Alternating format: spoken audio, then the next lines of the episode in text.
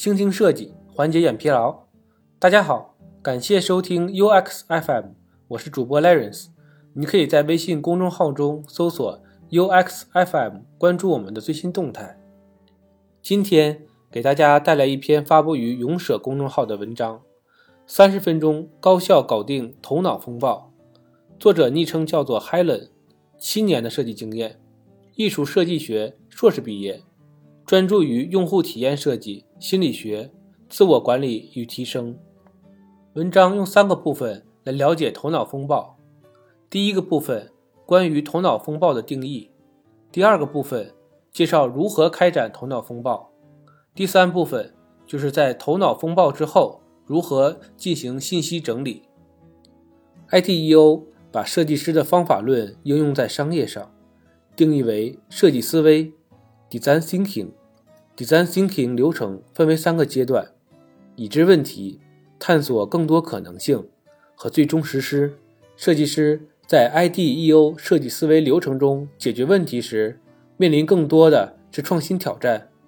探索阶段中非常重要的一个环节就是头脑风暴，这也就是设计师能产生创新方案的环节。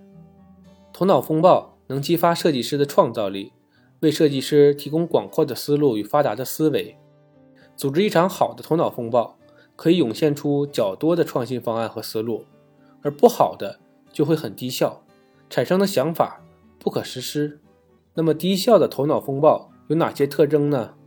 第一个就是场面失衡，会议室内发言多的还是平常说话多的人，一些话少的常处于沉默的状态。第二个呢？就是耗时和争论，会议进行了很久，几个人因为某一个点实施难度争论的面红耳赤。第三个呢，就是氛围非常紧张，主持人呢一般都是设计经理部门的 leader，在开始前氛围就造成了非常压抑紧张，导致很多同学不好开口。最后呢，就是维度比较单一，因为聚集的人一般都是熟识的设计师。能力与见解都差不多，提出来的 idea 也是别人想过的，从深度、广度、宽度上局限性也比较多。第二部分，如何展开高效的头脑风暴？在头脑风暴之前，我们要做一些准备。首先呢，就是发现我们怎么去定义主题。定义主题可以通过四步定位法：What 什么是？Who 哪些人？问什么时间？Where 在哪儿？让我们跳出问题的本身，寻找大的框架与思路。什么时间会遇到这样的问题？在哪儿会遇到？什么场景下会遇到这样的问题呢？然后我们要找到相关的主题内容进行收集，提前对主题的内容进行拆解，并不断的去研究，然后列出尽可能多的各个方面。比如同行业的共性特征、人物画像等等，这些研究与了解在头脑风暴上可以派上用场。其次，我们要制定一些脑暴的规则。主持人是头脑风暴的关键人物，主持人不需要积极发言，而是掌控整体的局势、维持秩序的人，善于引导大家发散思考以及调节整体的气氛。主持人的选定。建议由所有发言人集体推选出来。记录人，在头脑风暴过程中，由一个人快速、简单、明了地记录大家所说的 idea。记录者不要做主要的发言人。时间呢，我们可以设定为三十分钟。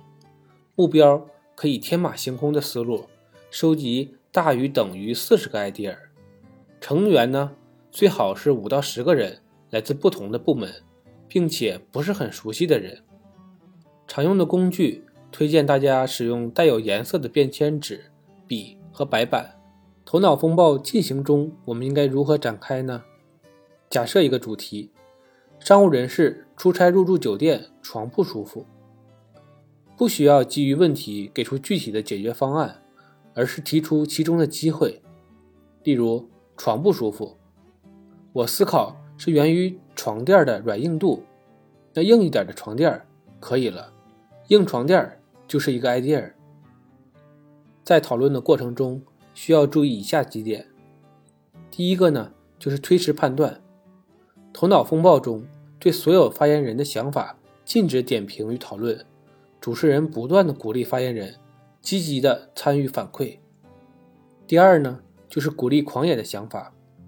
刚开始时，有的人会很腼腆，担心自己的发言会被人笑话；有的人一直憋着，想说出一个惊天动地的想法。这些情况就需要主持人来引导。首先，在开始前，主持人要率先抛出一个比较浅的 idea，比如说针对床不舒服，想到的就是床垫软硬度可选择。基于这样的方法，大家就会不断的散发出摇篮、催眠音乐、自动调节枕头、床品的简易系统等等想法。第三个就是基于他人的想法，同一维度下思考。头脑风暴最大的作用就是大家在一起能发散出更多有创意的思路，而很多的思路是在别人的 idea 下激发产生的。当有人说被子不舒服的时候，立刻就有人说。枕头也不舒服，床单也不舒服。第四个呢，就是不要跑题，主持人要及时纠正跑偏、跑题的思路。第五个是一次一个人说话，在说 idea 的时候不讨论别人的想法，当一个人说完后，另一个人再说，有秩序的说出自己的想法。第六个呢，就是数量越多越好，鼓励大家提出更多的想法。在头脑风暴中，当大家 idea 的速度逐渐减慢的时候，可以从下面几个维度来激发更多的创意。第一个呢，就是反向启发。当创意发散到瓶颈的时候，我们可以反向思考：如果不解决这个问题，会造成什么样的后果？如果不解决床不舒服的问题，我可能会睡得全身肌肉酸痛不舒服。怎么能让第二天身体不疲惫呢？睡前来一个按摩，是否能够解决呢？第二个是随机词启发，随机词是与主题不相关的词组，这里呢主要就是关联的启发。例如，苹果与床不太舒服是极其不相关的，如何通过苹果联想到解决床不舒服呢？苹果可以联想到香甜、牛顿定律、重力等。如果从重力入手。可以联想到失去重力的太空舱的床，失去重力的太空舱的床是一个新的 idea。第三个是角色启发，把自己带入一个角色中去联想，这个角色的特征就是新思路的源泉。比如说，我是钢铁侠，我应该如何去解决这个问题呢？第四个星爆法引导，按照大类别分散，在思维脑图中用的比较多，比如。当温度发散到被子发热、阳光、玩具等，与天马行空的发散相比，属于倒推的流程。最后呢，就是阶梯引导，step by step，如何一步一步的达到目标？第一步解决什么？第二步解决什么？比较适合完整的方案，在每一步的引导中，可以发散到更多的创新点。第三部分。头脑风暴之后的信息整理，首先呢，我们就要进行整理归类。在收集完这么多的 idea 之后呢，接下来就是整理归类了，把相似的内容放在一起，定义了分类的名称，比如催眠类、温度系列、智能系列等。然后呢，就是需求度与可行性的分析。在分类整理后，按照需求与可行性的维度进行排布。可以直接去掉可行性比较低、需求低的维度，邀请其他的小组成员来进行有限的投票，并且留意比较有趣的 idea。最后就是草图故事版 （storytelling），把最终留下有趣的 idea 与投票较高的方案设计简单的草图。这一步针对具体的场景和细节来完成，需要具体到功能设置在哪儿，如何触发的功能。在什么情况下使用这个功能？那我们再重点说一说故事版的要点。镜头的表达分为远、近、中，维度呢需要能表达出时、事、人、地点的信息即可。核心呢，就是在故事板中表达出解决什么问题，功能的核心卖点。当我们把简单易懂的故事板方案拿出来评审时，会收获更多的反馈。根据反馈，对一些功能和猜测进行验重，在这些基础上进行产品的迭代与优化。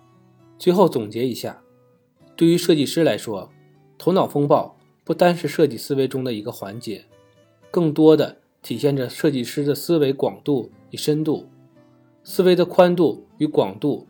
来源于生活的体察，这些生活中的体察才是我们设计创意的源泉。